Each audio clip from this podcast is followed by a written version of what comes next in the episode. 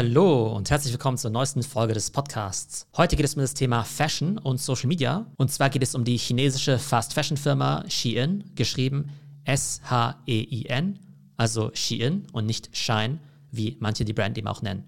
Und diese Marke Shein ist mir in letzter Zeit eben immer mal wieder bei Social Media über den Weg gelaufen, weil gefühlt jeder Influencer das getragen hat. Und da habe ich es ganz mal recherchiert, weil mir das ehrlich gesagt auch erstmal nichts gesagt hat, weil ich wahrscheinlich jetzt auch nicht in der Zielgruppe liege. Und ich habe eben rausgefunden, dass Shein eine Fast Fashion Brand ist, also so wie Sarah oder H&M. Und ist offenbar eine der Erfolgsstories der letzten Jahre. Schauen wir mal auf die Zahlen. Also das Unternehmen hat im Jahr 2016 gerade mal 600 Millionen Dollar Umsatz gemacht.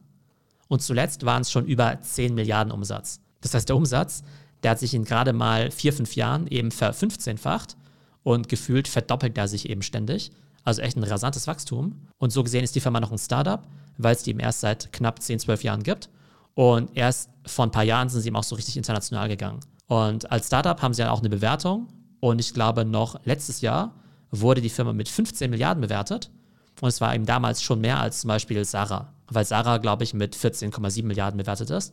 Das heißt, Shein war damals schon mehr wert als Sarah. Und wenn man sich mal anschaut, wie stark diese ganzen Valuations eben auch explodieren, dann kann ich mir vorstellen, dass jetzt eben ein paar Monate oder ein Jahr später Shein vielleicht schon 20, 25 oder sogar 30 Milliarden wert ist, wenn es eben die nächste Finanzierungsrunde mal gibt. So, was ist jetzt das Erfolgsgeheimnis von Shein? Aus meiner Sicht eben Speed, die sind unglaublich schnell, die haben den totalen Fokus auf die Gen Z, auf Social Media und auf Influencer Marketing und sind eben jeweils in diesen Disziplinen extrem gut. Fangen wir mal mit dem Thema Speed an. Fast Fashion zeichnet sich ja dadurch aus, dass man eben relativ schnell eben neue Trends eben aufgreift, kopiert und dann auch relativ schnell produzieren und ausliefern kann. Und da war natürlich eine Firma wie Sarah natürlich immer der Vorreiter.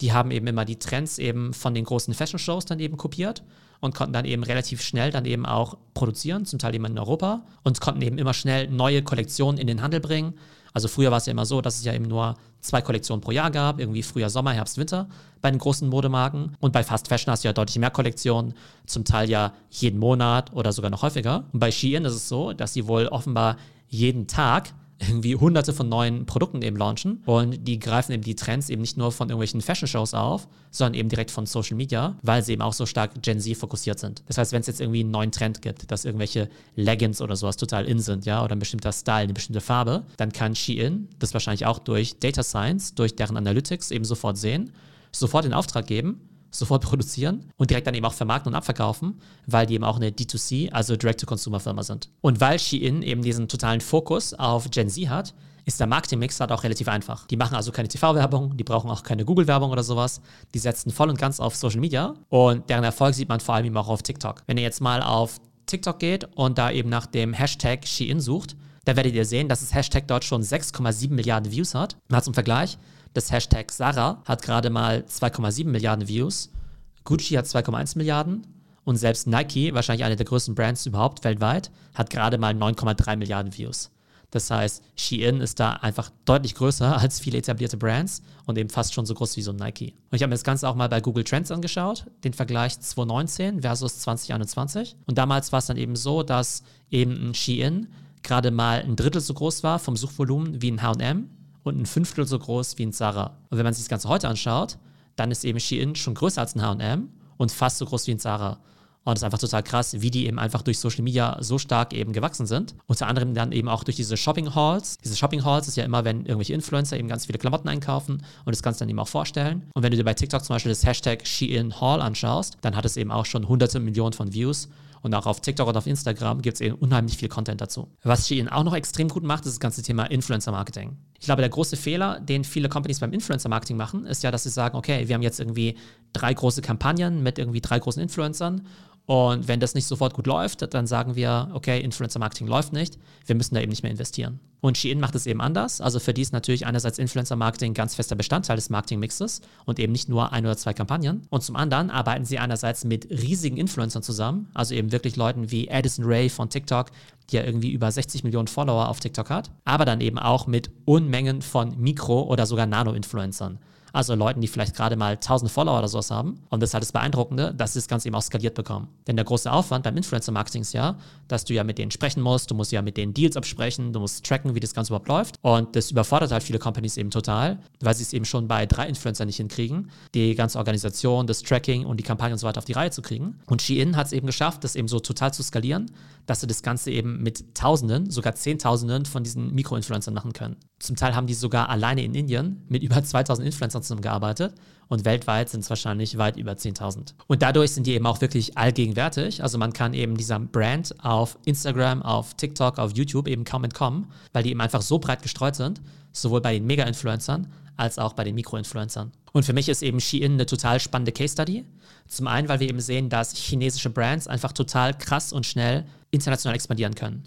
Früher hat man ja immer gedacht, okay, chinesische Brands können es eben nicht oder die kümmern sich nur um den chinesischen Markt. Aber spätestens bei TikTok haben wir eben gesehen, dass die einfach unglaublich gut im Marketing sind und dadurch wahnsinnig schnell wachsen können. Aber ich habe eigentlich auch gedacht, dass es eben für digitale Produkte gilt, aber nicht unbedingt für physische. Aber wenn sie es eben schaffen, das digitale Marketing eben so viral zu gestalten und gleichzeitig das Ganze auch noch produzieren und liefern zu können, dann kann daraus innerhalb von ein paar Jahren eben auch eine 15 Milliarden Brand werden. Und ein weiterer spannender Aspekt ist eben, dass man es über Social Media schaffen kann, eben wirklich eine Marke brutal zu skalieren. Es gibt ja immer noch Brands, die einfach nicht daran glauben. Die glauben nicht an Social Media, die glauben nicht an Influencer Marketing. Die machen es erst gar nicht, weil sie sagen, ja, wir können es ja nicht messen.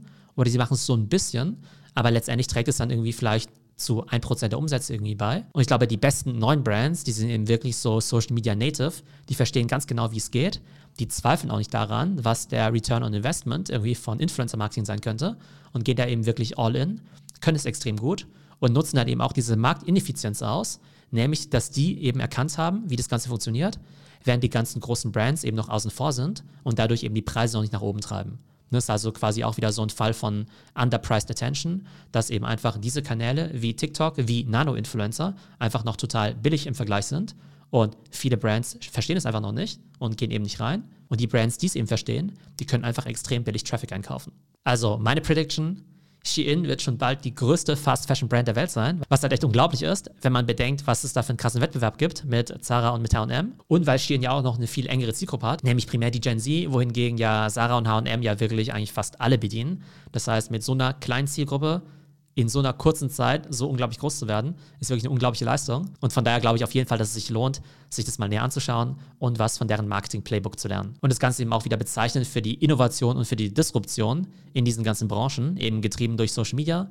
Denn während andere Brands Social Media noch total verschlafen, wird Shein einfach mal so, quasi über Nacht, die größte Fast-Fashion-Brand der Welt. Also, ich hoffe, das Thema war für euch spannend.